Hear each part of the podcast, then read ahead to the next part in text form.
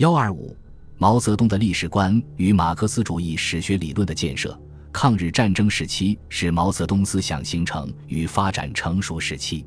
毛泽东极为重视历史学，把学习历史，尤其是研究本民族的历史，看成马克思主义理论与中国实际情况相结合的重要步骤，并就中国历史的某些问题做了阐述。关于历史研究的目的和意义，抗战初期。毛泽东在六届六中全会上就要求全党都要研究我们民族的历史，强调指导一个伟大的革命运动的政党不能没有历史知识。他指出，今天的中国是历史的中国的一个发展，我们是马克思主义的历史主义者，我们不应当割断历史。从孔夫子到孙中山，我们应当给予总结，承继这一份珍贵的遗产。这对于指导当前的伟大的运动是有重要的帮助的。整风运动期间，毛泽东在改造我们的学习中，把不注重研究历史与不注重研究现状、不注重马列主义的应用并列为三种极坏的作风，要求加强历史特别近百年史的研究。中共中央还作出决定，号召共产党员学会应用马克思主义的立场、观点和方法。认真地研究中国的历史，研究中国的政治、经济、军事和文化，对每一个问题要根据详细的材料加以具体的分析，然后引出理论的结论来。关于研究历史的方法，毛泽东强调要以马克思主义为指导，重新研究历史，把被剥削阶级颠倒了的历史再颠倒过来。他在《实践论》中指出，在很长的历史时期内。大家对社会的历史只能限于片面的了解，这一方面是由于剥削阶级的偏见，经常歪曲社会的历史；另一方面，则由于生产规模的狭小，限制了人们的眼界。人们能够对于社会历史的发展做全面的历史的了解，把对于社会历史的了解，把对于社会的认识变成了科学。这只是到了伴随巨大生产力、大工业而出现近代无产阶级的时候。这就是马克思主义的科学。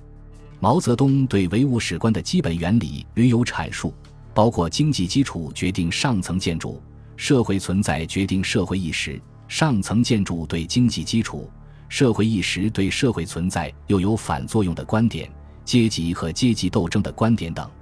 毛泽东又强调，研究历史必须从实际出发，尽量搜集和占有详细的材料，根据实事求是的态度。在马克思主义原理指导下，从这些材料中引出正确的结论。在中国古代史领域，毛泽东在《中国革命和中国共产党》等文中指出，中国是一个多民族结合而成的大家庭。中国是世界文明发达最早的国家之一，在中华民族的开化史上，有素称发达的农业和手工业，有许多伟大的历史人物和丰富的文化典籍。中华民族不但以刻苦耐劳著称于世，同时又酷爱自由，富于革命传统。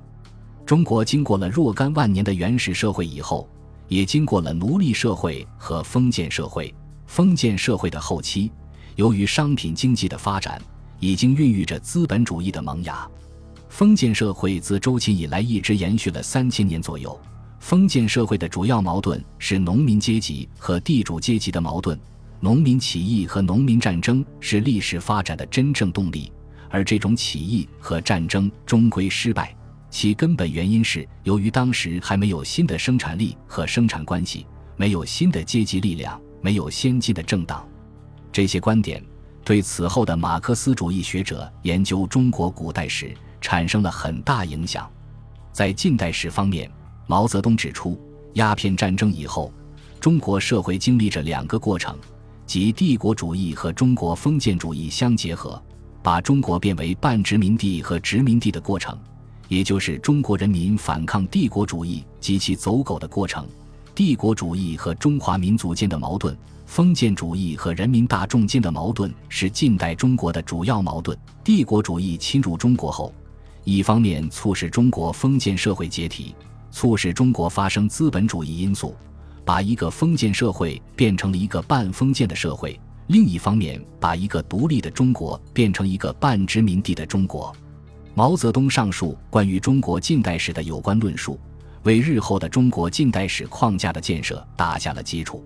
在中共党史方面，毛泽东提出中共党史有两大基本特点，一个是他同中国资产阶级的复杂关系，一个是武装斗争。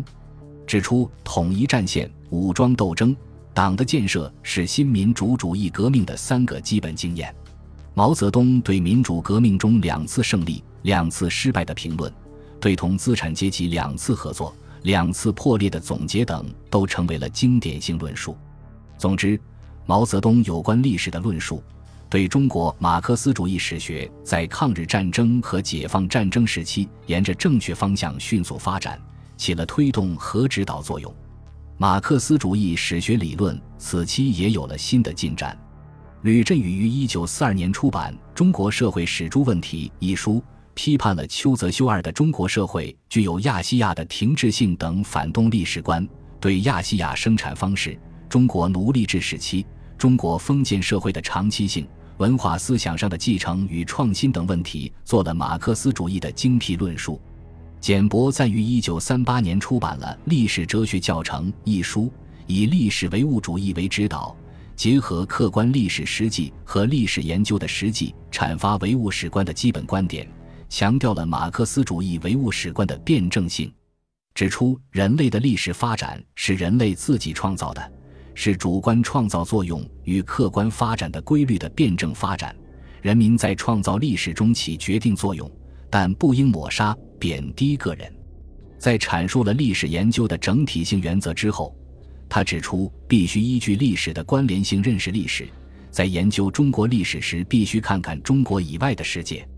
提出历史研究既要以一般法则为前提，又不能把特殊性摒除。如历史上各民族都经历过奴隶制，但希腊、罗马而外的奴隶制与希腊、罗马的奴隶制就表现为不同的形态。